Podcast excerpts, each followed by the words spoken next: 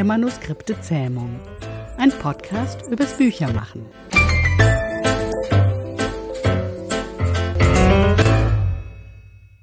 Vier Fragen, drei Antworten. Thema heute? Checklisten-Check-up im Lektorat. Worum geht es?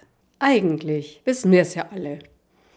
Was man schwarz auf weiß hat, muss Mann, Frau nicht im Kopf haben. Und so schreiben wir uns all die Dinge auf, um die wir uns kümmern müssen. Vom Milchbesorgen bis zum Schreibweisenprüfen. Aber nicht jede To-Do-Liste ist automatisch eine Checkliste. Selbst wenn sie so aussieht, weil sie zum Beispiel Kästchen zum Abhaken, Check hat. Sondern so richtig nützlich wird die Checkliste, wenn sie zu einer Prüfroutine gehört und in einen standardisierten Ablauf passt. Typischerweise also hat die Liste folgende Form.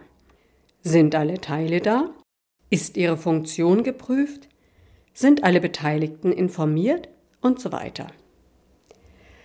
Checklisten wurden sehr populär, nachdem der Chirurg Atul Gawande in seinem Checklist Manifesto von 2009 nachgewiesen hatte, wie sich Fehler im Operationssaal dadurch verhindern lassen und damit viele Leben gerettet werden können. Warum? Checklisten verhindern, dass Standardprozeduren, zum Beispiel Hygienemaßnahmen, aus Versehen ausgelassen werden. Auch wenn wir reichlich Routine bei einer Sache entwickelt haben, helfen simple Checklistenfehler zu vermeiden. Vielleicht denkst du, ach, ich habe schon alles im Kopf, worauf ich achten muss. Das Dumme ist nur, je komplexer unsere Aufgabe wird, je stressiger die Zeiten, desto leichter ist es, etwas zu übersehen, was wir eigentlich wissen. Ein Beispiel? Typische Aufgaben im Lektorat sind ja sicherzustellen, dass in einem Text einheitliche Schreibweisen verwendet werden, dass Seitenzahlen stimmen, dass Überschriften eine bestimmte Form haben und so weiter. Also alles, was an formalen Qualitätsprüfungen nötig ist, damit das Ganze ready for takeoff ist. Wie bei einer Pilotin, die an Bord ihre Checkliste abarbeitet. Wann und in welcher Reihenfolge ich diese Checks durchführe, ist vielleicht abhängig vom jeweiligen Projekt, aber es ist klar, dass es dazugehört. Kann das denn wirklich passieren, dass ich das vergesse? Ja, angenommen, die Kollegin, der Kollege steckt den Kopf zur Tür herein und hat nur mal kurz eine Frage.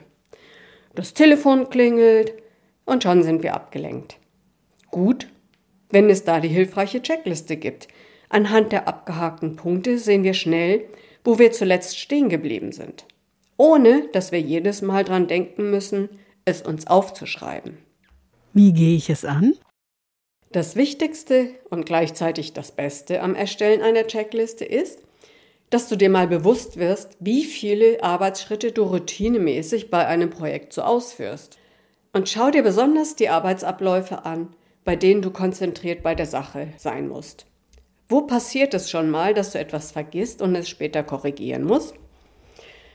Eine gut gemachte Checkliste enthält genau die Punkte, die wir prüfen müssen, damit nichts schief geht. Sie erinnert nur an die kritischsten und wichtigsten Schritte. Diejenigen, die selbst die hochqualifiziertesten und erfahrensten Fachleute, denk nur mal an Chirurgen und Jetpiloten, übersehen könnten. Damit ist es eben keine vollständige To-Do-Liste. Mach es nicht so kompliziert.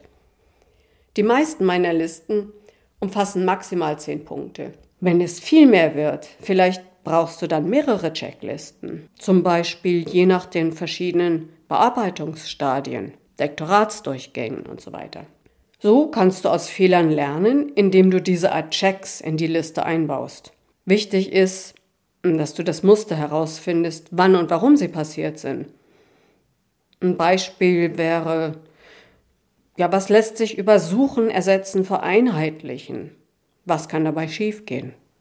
Schließlich eine Checkliste ist nur dann gut, wenn sie auch gepflegt wird, also immer wieder entrümpelt und angepasst. Fazit?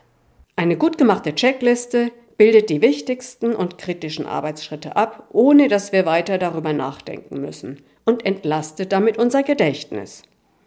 Die ultimative Checkliste ist keine Standardliste, die du irgendwo im Internet findest, sondern sie ist individuell auf deine Aufgaben abgestimmt und sie enthält deine Erfahrungen. Also genau die Informationen, die dich im richtigen Moment vor Fehlern bewahren. Jetzt brauchst du nur noch an eines zu denken. Nämlich, dass du nicht vergisst, die Checkliste auch zu benutzen.